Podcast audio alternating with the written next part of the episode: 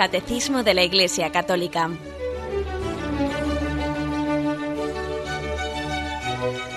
Un programa dirigido por Monseñor José Ignacio Munilla, Obispo de San Sebastián.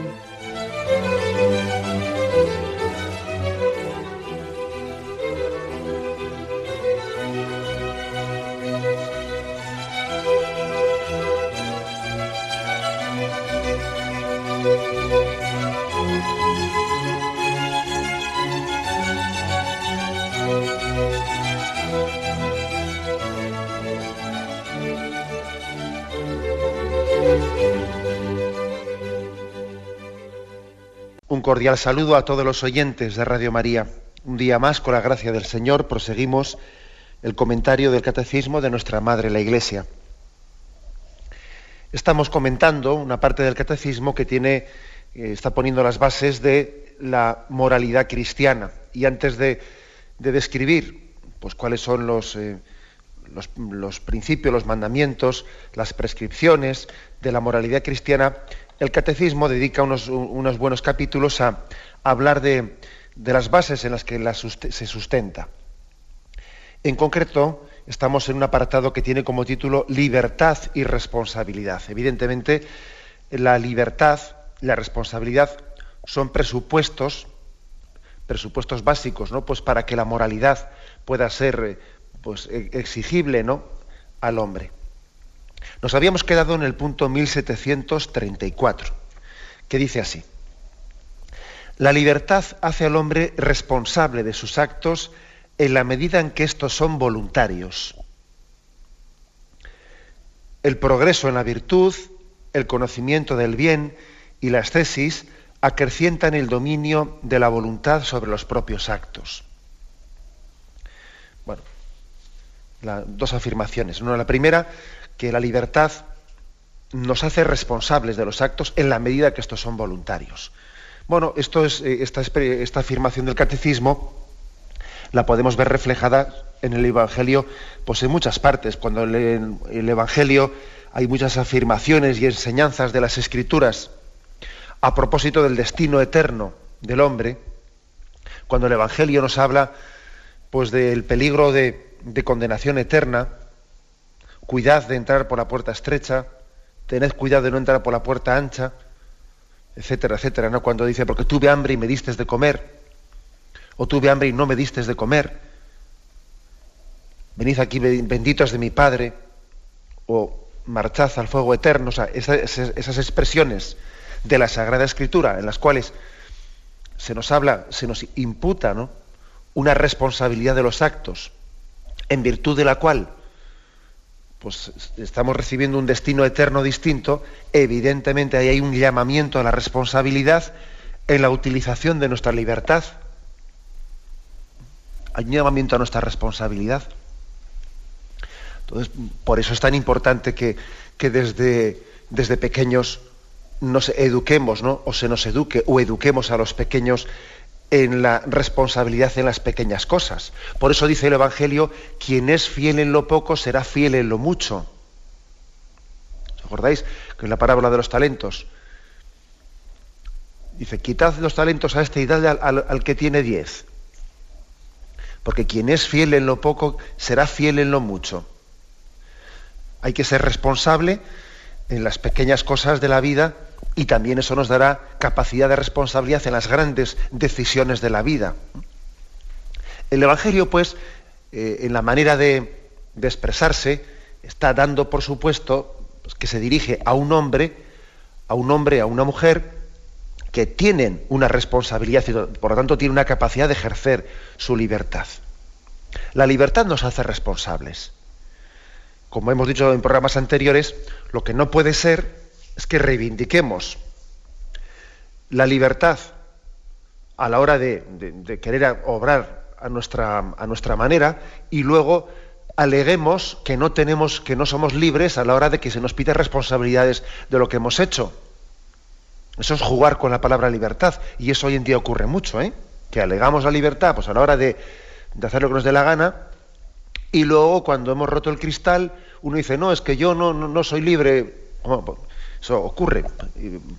Básicamente está ocurriendo en aspectos como eh, el hecho de que vemos, por ejemplo, un, eh, pues un modelo de juventud que reivindique la libertad pues para expresarla en una manera de, diversión muy desordenada y luego sin embargo cuando existen consecuencias graves de ese desorden en la manera de vivir la libertad incluso delincuencia juvenil incluso tal entonces claro son menores, de edad no se le puede exigir a, un menor de edad eh, hay una cierta contradicción porque parece que somos mayorcitos para exigir libertad y luego, sin embargo, somos menores para que se nos pidan responsabilidades. Hombre, a ver cómo se, eh, cómo, se compagina eso. Bien. Eh, por lo tanto, el catecismo afirma, en la medida en que nuestras acciones son voluntarias, entonces somos responsables de ellas. ¿Mm? Eso se, se supone así. Y en la segunda parte de este, de este punto se dice, el progreso en la virtud, el conocimiento del bien y la ascesis acrecientan el dominio de la voluntad sobre los propios actos. Es verdad que en, eh, cuanto más virtuosos seamos, o sea, más capacidad de dominio de la voluntad tengamos, pues de alguna manera los actos serán más nuestros, serán más nuestros hemos, dicho también muchas veces en este programa que no es lo mismo eh, ser arrastrado, eh, ser arrastrado que conducirte en la vida. Un acto es mucho más tuyo cuando eres tú el que te conduces, eres tú el que mm, lo, piensas, lo decides, lo diriges, ¿eh? que cuando eres tú eres arrastrado, ese acto es menos tuyo es menos tuyo. Ahora, tampoco quiere decir que tú no tengas ninguna responsabilidad de ello. Pero aquí, fijaros, se nos remite al punto 1804, eh, que vamos a leer, en el cual se habla un poco de que, cuál es el concepto de, de virtud. Dice así, las virtudes humanas son actitudes firmes, disposiciones estables, perfecciones habituales del entendimiento y de la voluntad que regulan nuestros actos ordenan nuestras pasiones y guían nuestra conducta según la razón y la fe. Proporcionan facilidad, dominio y gozo para llevar una vida moralmente buena. El hombre virtuoso es el que practica libremente el bien. es decir, el hombre virtuoso, como he dicho antes, es el que se conduce en la vida, no el que es arrastrado arrastrado por el ambiente, arrastrado por la debilidad interior, por la debilidad de la carne. ¿eh? El virtuoso se conduce, el que no es virtuoso es arrastrado. ¿eh? ¿A dónde, va Vicente? ¿A dónde va la gente? Dice ese refrán. ¿eh? ¿Por qué? Porque le falta, le falta virtud y, a falta de virtud pues es fácilmente arrastrable, ¿no? Es fácilmente seducido. Bueno, pues entonces, aquí ¿qué, es lo que se expresa? Pues que claro, la persona de medida que es más virtuosa, que ha progresado más en la virtud, los, los actos que hace son más libres, porque ha sido su entendimiento y su voluntad la que ha decidido hacer. Y de la otra manera, pues uno, es más fácilmente arrastrado, ¿no? Para cuando quiere tal, ya. Bueno, pues eso, eso también hay que distinguir las dos cosas. Ahora, eso no quiere decir que como es arrastrado no tenga ninguna culpa, porque también uno puede ser culpable, ahora vamos a ver esto en los próximos puntos, puede ser culpable de no ser dueño, ¿eh? no ser dueño de, esos actos, de no tener esa virtud que él se debería haber ejercido en ella, ¿no? Por ejemplo, vamos a ver, esto lo, vamos a ver claramente con, eh, pues con, algún caso concreto hay personas, por ejemplo, que pueden tener unos hábitos adquiridos de hablar mal, de hablar mal que fácilmente son arrastrados por los demás. Si, igual están en un ambiente, en un ambiente en el que hay una costumbre de blasfemar, de hablar inadecuadamente, uno fácilmente es arrastrado, es arrastrado, es contagiado, es contagiado y suelta blasfemias con una facilidad tremenda, ¿no? Sin embargo, la persona virtuosa es aquella que tiene un dominio, ¿eh? dominio de su voluntad y dominio, y entonces de alguna manera esa persona eh, es ella la que se conduce, y ella misma es dueña de las formas que tiene de expresión. La otra persona, sin embargo, es arrastrada, no tiene esa virtud como tiene la otra de ser ella la que conduce su forma de hablar, ¿no? sino que es arrastrado fácilmente. ¿Qué pasa? Que este, el, que es arrastrado, entonces él no tiene responsabilidad alguna de que tenga ese hábito de, hábito de decir blasfemias. Hombre, pues, eh, pues, pues, será mucho decir que no tiene responsabilidad ninguna. Hombre, habrá que ver cada caso, ¿no?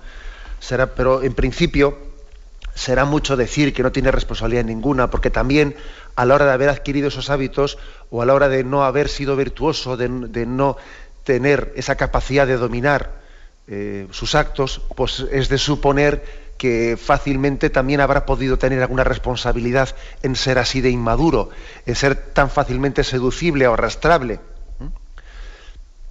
Pero bueno, esas dos cosas, en principio, digamos, lo, lo lógico, lo normal, es que al hombre al hombre se le suponga, se le suponga que él tiene libertad y tiene responsabilidad de sus actos.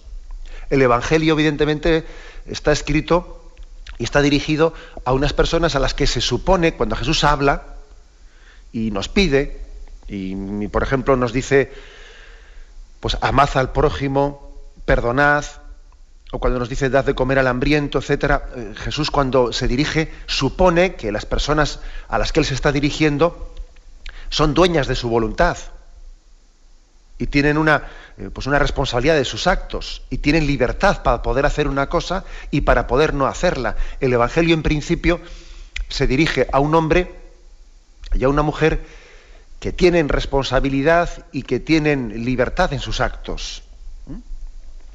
Esto es lo, quizás lo, que, lo principal que se dice aquí en el punto 1734.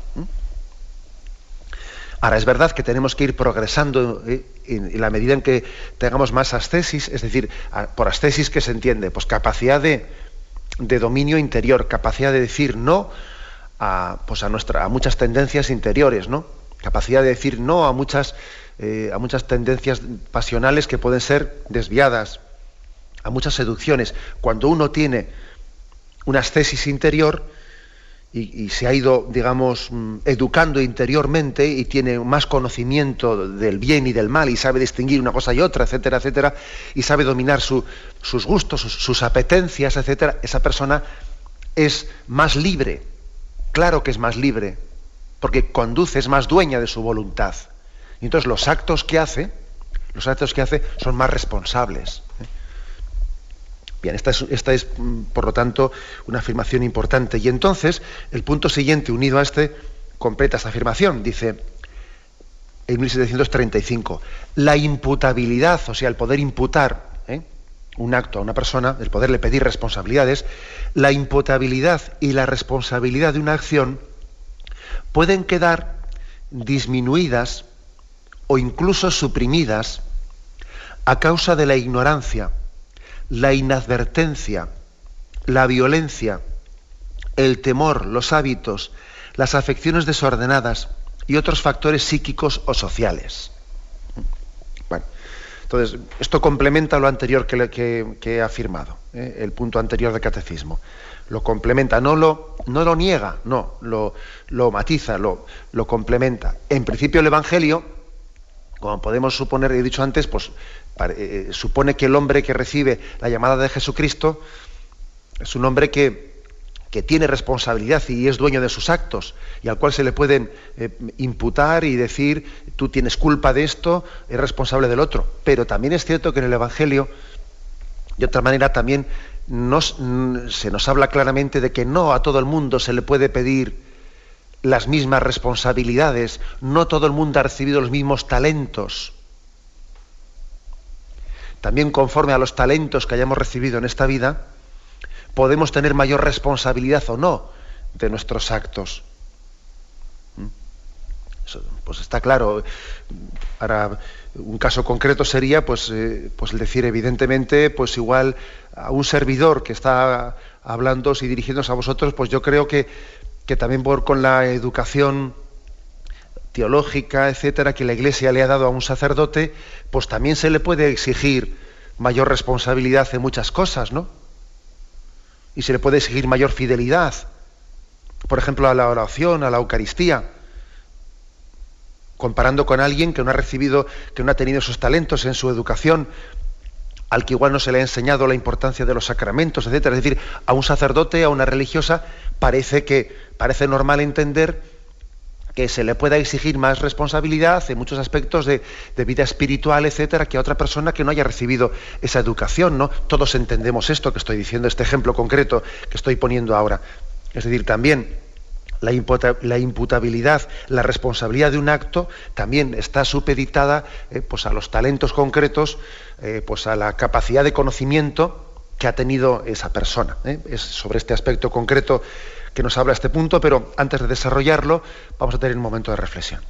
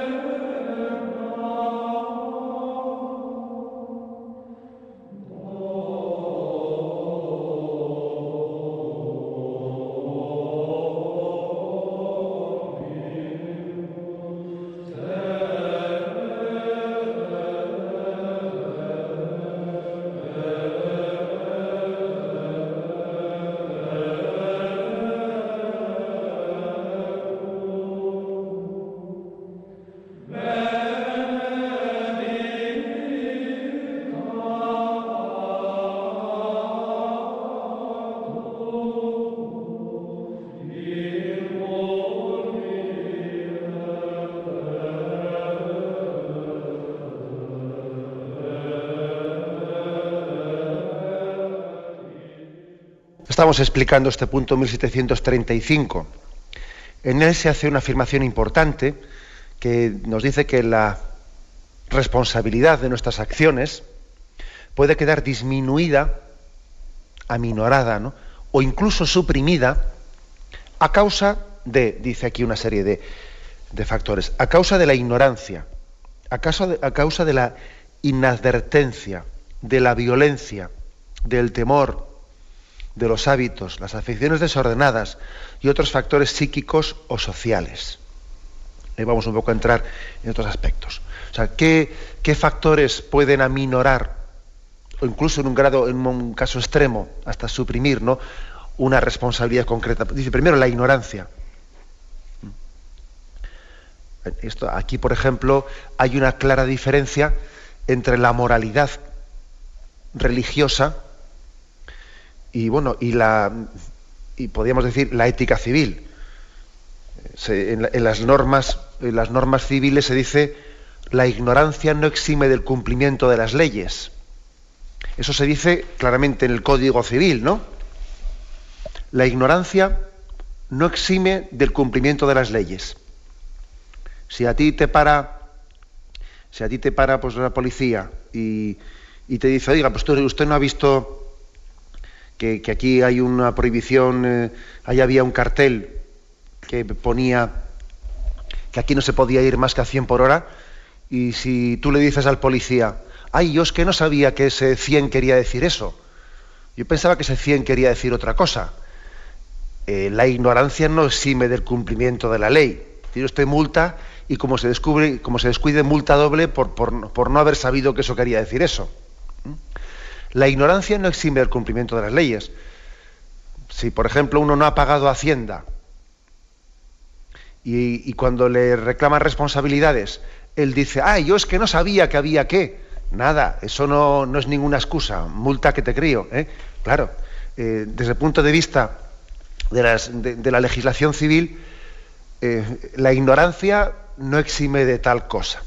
Sin embargo, ante Dios es distinto ante Dios es distinto. La ignorancia, la ignorancia claro que exime o de alguna manera disminuye nuestra responsabilidad. Ante Dios es distinto.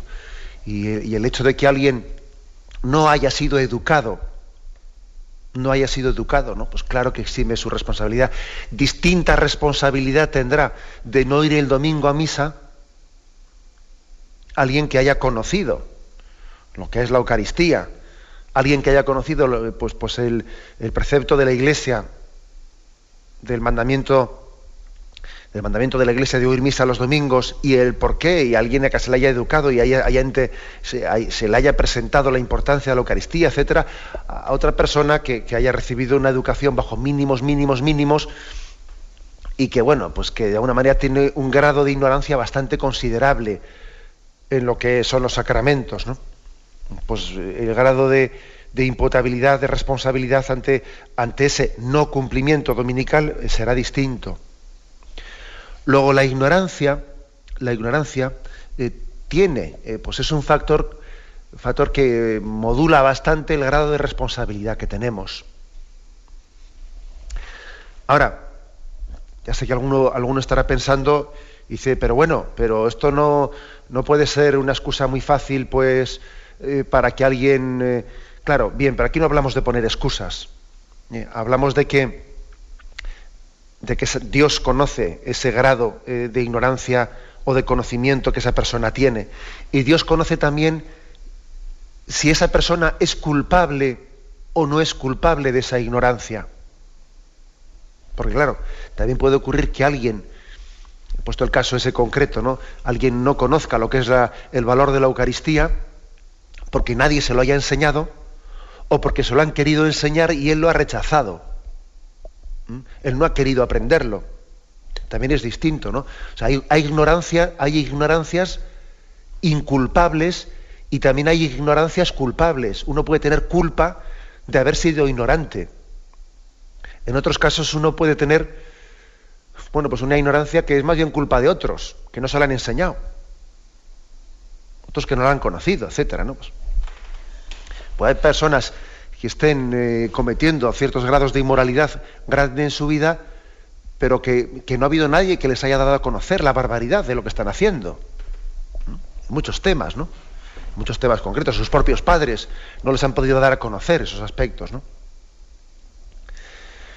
Bueno, pues esto también es, así. Luego también hay, hay que distinguir que a veces hay ciertas ignorancias, he dicho que hay ignorancias culpables e inculpables. Si me permitís también, yo diría, a veces hay ignorancias increíblemente inculpables. ¿Qué quiero decir con esto? Pues permitidme la ironía, ¿no?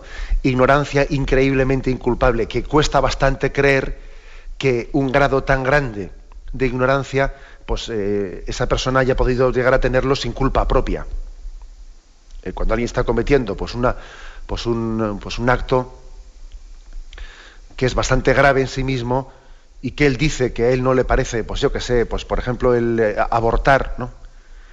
Cuesta bastante creer que aunque alguien no haya sido educado en unos principios católicos, pues digamos muy eh, en profundidad, cuesta bastante creer que una persona pues pueda llegar a abortar sin, sin tener ninguna responsabilidad en ello, sin haber eh, percibido para nada que lo que está haciendo sea contrario a su conciencia, ¿no? Sin que se le encienda ninguna bombilla roja en su conciencia diciendo, esto que estás haciendo no puede ser. Cuesta bastante creer que la mm, ignorancia pueda ser inculpable en algunos casos muy extremos, porque dice uno, bueno, pero aunque no te lo hayan explicado nadie, parece que hay cosas que son bastante evidentes, ¿no? bien, esa, distinción también hay que hacer, pero, pero digamos, la ignorancia eh, en la ética civil eh, sí exime ¿no? de la culpa y sin embargo, perdón, he dicho al revés, no exime ¿eh? de la culpa, sin embargo ante Dios la ignorancia eh, sí limita nuestra culpa o sí incluso puede eximirla. Porque también Dios nos pide responsabilidades de aquello que hemos conocido en nuestra conciencia, como bien y como mal. la conciencia es, ¿no? Tendremos ocasión de explicarlo despacio, la conciencia es como ese tribunal en el cual Dios se presenta ante nosotros. Y en la medida en que hemos conocido nuestra conciencia, eh, tenemos responsabilidad de eso que hemos conocido. Bien, ese es un factor, de, un factor que puede disminuir o limitar, ¿no?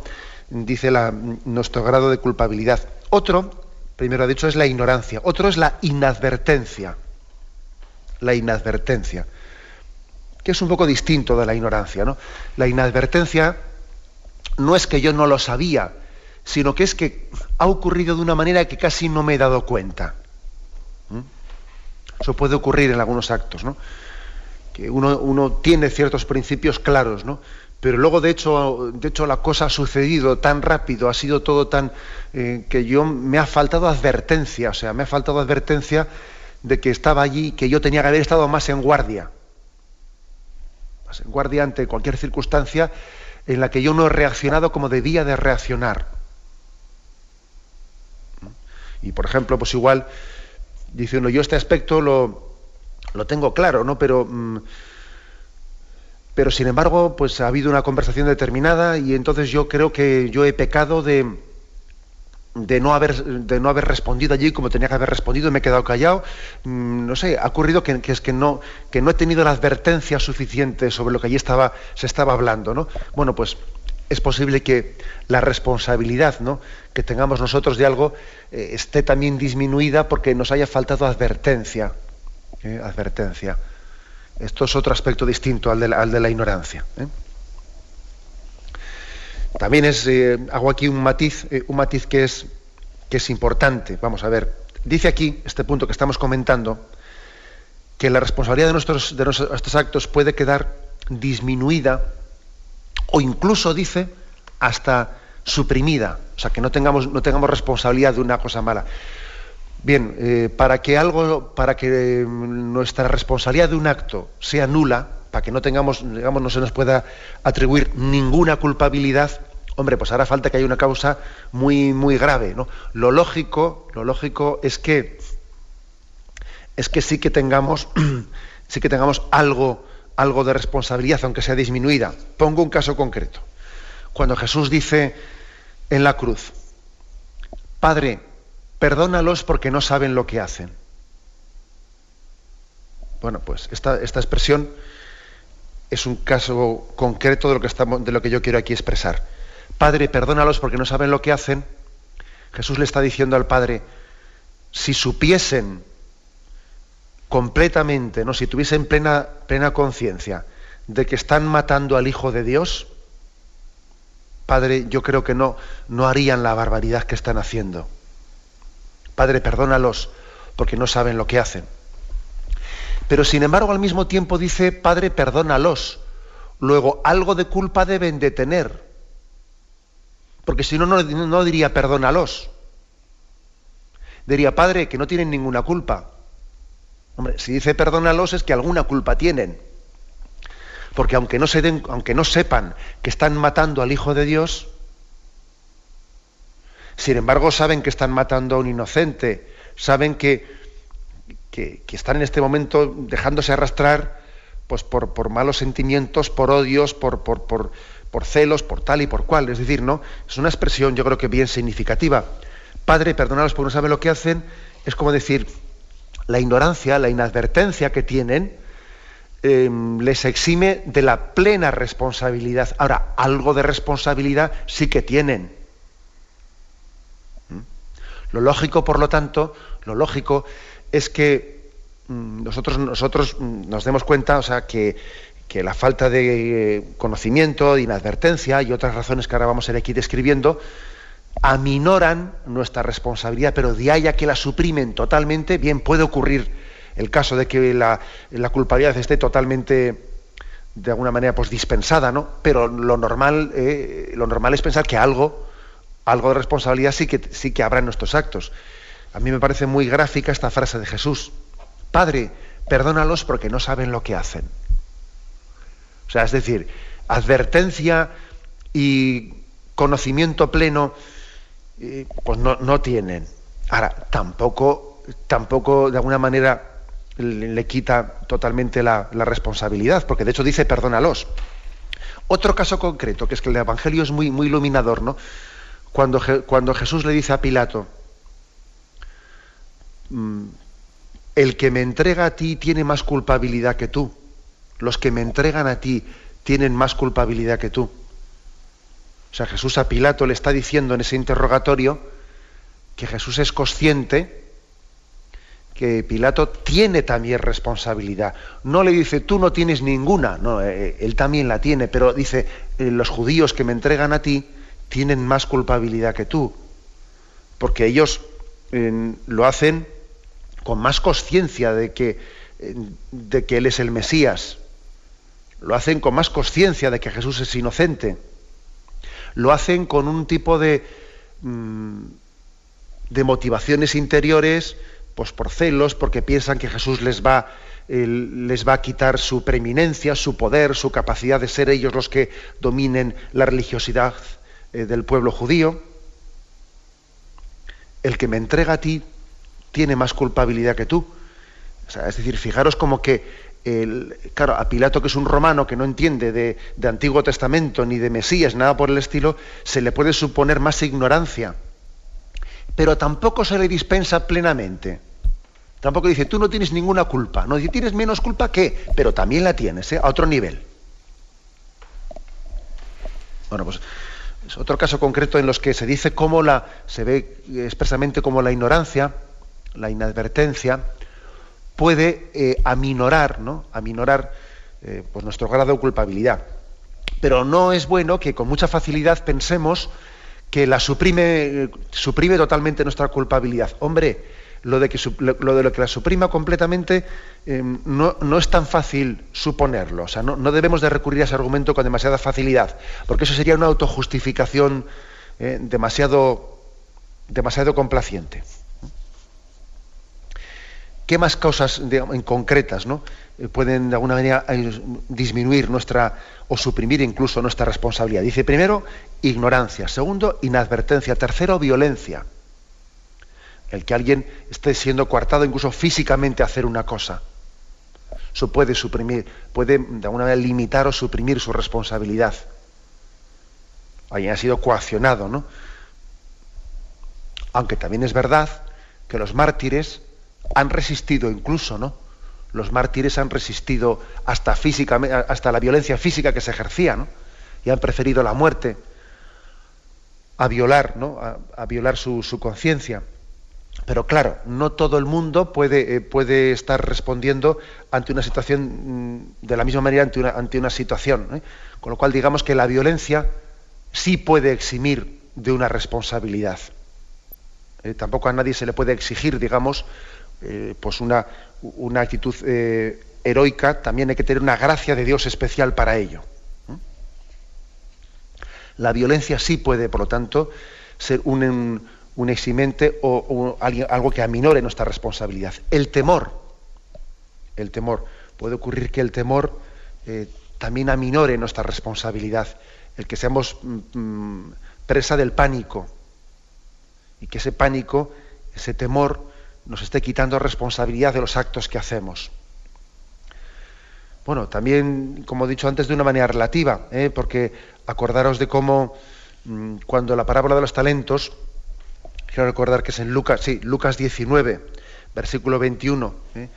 cuando allí hubo alguien que, que el talento lo, enterró, enterró aquel talento porque dice, es que tuve miedo, tuve miedo porque sabía que eres un hombre exigente y entonces dije, voy a enterrar el talento porque no voy a ser que después lo, pierda, ¿no? Y le dice, hombre, con que sabías que era exigente y sin embargo tuviste miedo y enterraste el talento y le reprocha el haberlo hecho. Lo cual quiere decir que el temor, el temor, pues sí, nos puede aminorar la responsabilidad, pero no suprimirla, porque también tenemos obligación de no dejarnos arrastrar por el temor y hacerle frente. ¿Mm? Ahí lo que dice ese refrán. Quien teme sufrir, sufre de temor. Quien teme sufrir, sufre de temor. También a los miedos hay que enseñarle los dientes. Al miedo también hay que hacerle frente, ¿no? Para no dejarnos de alguna manera aplastar por el temor. ¿eh? Pero, pero es cierto, sin embargo, que el temor también puede haber personas que sean mucho más débiles psicológicamente y que los temores les dejen mucho más em, anuladas que a otras personas. Aquí no todo el mundo se le puede, se le puede juzgar por, eh, pues por, el mismo rasero. No, porque hay, porque hay personas que psicológicamente pueden ser mucho más fuertes y otras mucho más débiles. Y no se le puede exigir la misma responsabilidad al uno que al otro en afrontar los temores. El que es más débil psicológicamente, pues lógicamente el Señor le exigirá más o menos. Ahora entendemos, ¿no? Hasta qué punto, pues el Señor no, porque qué importante es que Jesús, ¿por qué Jesús nos dice no juzguéis y no seréis juzgados? Porque nosotros no conocemos el grado de responsabilidad que una persona tenga, ¿no? De sus actos. No conocemos muchos condicionamientos, sus temores, sus hábitos, sus limitaciones interiores, ¿no? ¿Cuántos talentos tiene esa persona? Como no lo conocemos, por eso Jesús nos dice, no juzguéis y no seréis juzgados. Nosotros podemos conocer que un acto externamente hablando, objetivamente hablando, es incorrecto, es erróneo, es inmoral. Ahora, otra cosa distinta es el grado de culpabilidad que tenga esa persona por haber cometido ese acto. Eso ya yo no soy quien para juzgarlo. Porque me falta un conocimiento de, eh, pues de qué, qué ignorancia o no ignorancia, advertencia o inadvertencia, temor o otros o temores, faltas de madurez o otros factores que en esa persona hayan podido influir ¿no? a la hora de cometer esos actos. Por eso también hay un adagio latino muy famoso eh, que dice de internis nec ecclesia, que quiere decir de lo interno, o sea, de tu grado de culpabilidad interno, ni siquiera la Iglesia eh, pues, mm, va a pronunciarse. La Iglesia promulga y, pues, una, pues, por ejemplo, un, documento, pues, una encíclica sobre moral, sobre moral de cualquier aspecto, ¿no? Moral social, moral tal, moral matrimonial, otros muchos aspectos. Y nos habla de, de qué actitudes debemos de tener, pues, por ejemplo, en el respeto de la vida, el respeto del matrimonio, en, la moral social. Pero claro, la Iglesia está enseñando sobre la moral objetiva. Pero como dice el refrán de internis que ecclesia, es decir, la Iglesia no juzga a las personas interiormente de su grado de culpabilidad interna. Pues claro, pues porque no conoce eh, la ignorancia, la inadvertencia, etcétera, pues para eso precisamente la persona abre su conciencia ante Dios en el sacramento de la confesión expresando en esa reserva ¿no? ante Dios, ante el sacerdote, teniendo al sacerdote como mediador, expresando las circunstancias, qué grado de conocimiento he tenido, qué, grado de advertencia, mis temores, mis hábitos, y en ese lugar de manifestación interna es en el que más o menos puede recibir un consejo de un sacerdote y también que le oriente sobre el grado de culpabilidad o no culpabilidad que ha tenido pero porque él ha, abierto su conciencia. De lo contrario, desde fuera no se le puede conocer, no se le puede juzgar. De internis nec ecclesia quiere decir que, que si una persona no abre su conciencia, nosotros desde fuera no podemos juzgarla. Bien, tenemos un momento de reflexión y continuaremos enseguida.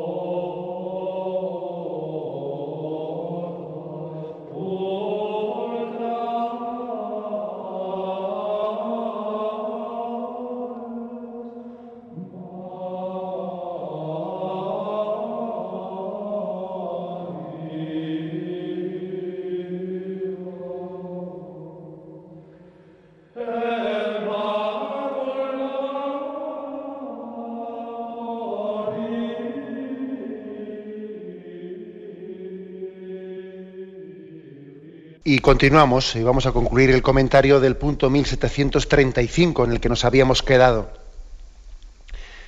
Un texto en el que se nos habla de causas, se nos describen motivos concretos por los que la responsabilidad de nuestros actos pues, puede quedar disminuida o incluso en algún caso extremo suprimida. ¿eh? y hemos ya, ya, explicado algunos, ¿no?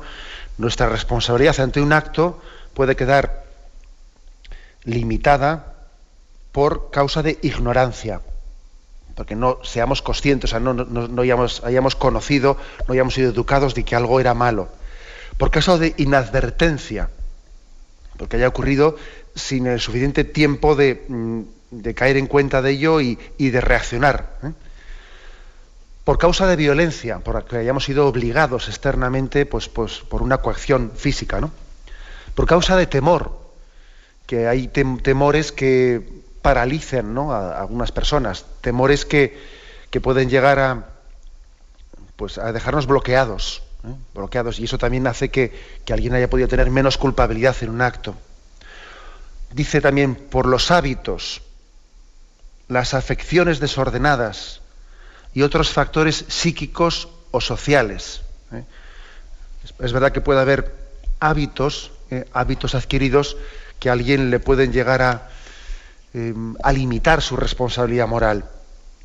Hábitos adquiridos que, que después han podido conllevar que, pues que una, una obra casi se, se realiza una obra mala, o sea, una mala acción, casi le sale a alguien automáticamente, porque ha, ha, creado un hábito y luego no le es tan fácil eh, con su voluntad dominar ese hábito malo que tiene adquirido.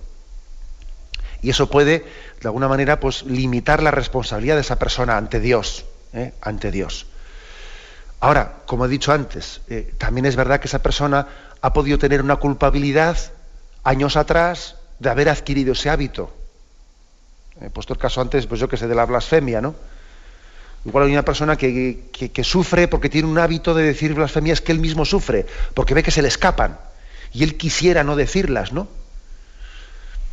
Y evidentemente ante Dios, esa persona pues no tiene el grado de responsabilidad en cada blasfemia de esas que dice un poco así automáticamente, ¿no? Pero también es cierto que igual esa persona puede tener puede tener una responsabilidad de haber adquirido ese hábito, de, de que en sus años atrás, pues mm, uno no, no, nace con ese hábito adquirido, ¿no? Pero también es cierto que una persona igual ha adquirido ese hábito de decir eh, blasfemias en un entorno familiar en el que su padre las decía, en el que desde pequeño las está escuchando, y entonces casi parece que ha nacido en ese ambiente y se le ha pegado muy fácil. Lógicamente, el grado de responsabilidad que tenga delante de Dios, pues será inferior, claro esa persona no se le puede pedir, no se le puede pedir la misma responsabilidad, pues que si tuviese pues otra persona, pues un servidor, ¿eh? pues el que está hablando tuviese ese hábito de decir blasfemias, porque no ha nacido en ese contexto en el que prácticamente se le ha, eh, se le ha pegado en el ambiente. Bueno, eh, aquí otro caso concreto ¿no? que ponemos. Pero es cierto que existen hábitos adquiridos eh, que de alguna manera hacen que se le sustraigan con cierta facilidad al dominio de la voluntad, los hábitos. Es como cuando el agua ha abierto ya, a base de correr por un sitio, el agua ha abierto un camino. ¿Mm? Entonces, claro, ya como el, como el camino está abierto, es más fácil eh, que, el agua pase por ahí. Puesto caso de blasfemias, pero podría haber puesto otros muchos casos, ¿no? En los cuales cuando, cuando un mal ha sido, cuando un acto malo, ¿no? Ha sido mm, repetido, ha sido reiterado, ¿no? eh, pues, eh, hasta la saciedad, lo malo es que ha llegado a crear un hábito. Y ese hábito, ese hábito pues puede llegar a ser una cruz muy grande para la propia persona, porque le gustaría incluso no tenerlo, le, gustaría poder ver, verse libre de ese hábito. Sin embargo, eh, aunque incluso haya sido culpable él de, haber adquirido ese hábito, ¿eh? pero una vez adquirido ya, se le presenta como, como un enemigo difícil de, de, vencer. Entonces, aquí lo que este punto del catecismo dice es, bueno, el grado de responsabilidad de esa persona puede estar aminorado, aunque lógicamente lo que tiene que hacer es luchar contra ese hábito. ¿Qué va a hacer?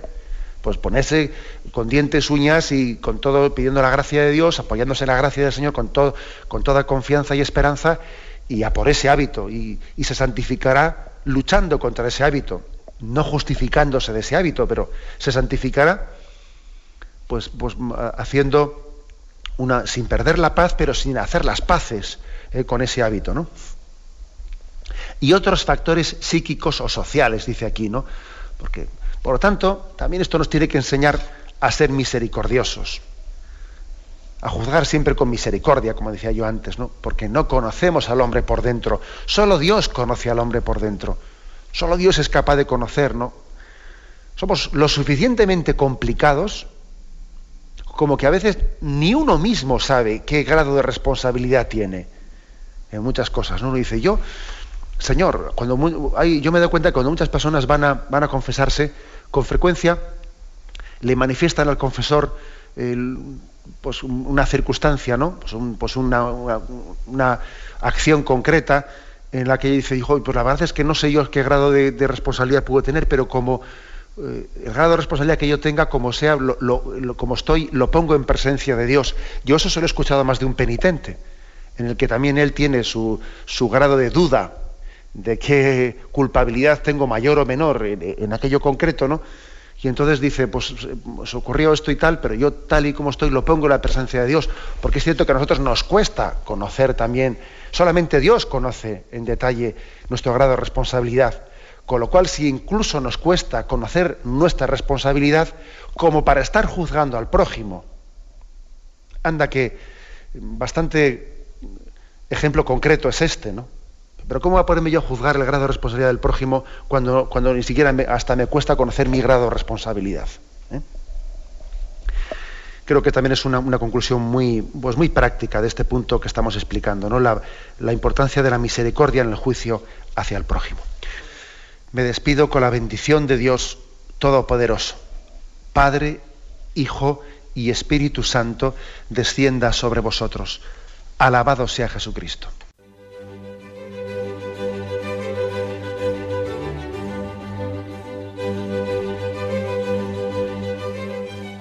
Finaliza el Catecismo de la Iglesia Católica, un programa dirigido por Monseñor José Ignacio Munilla, obispo de San Sebastián.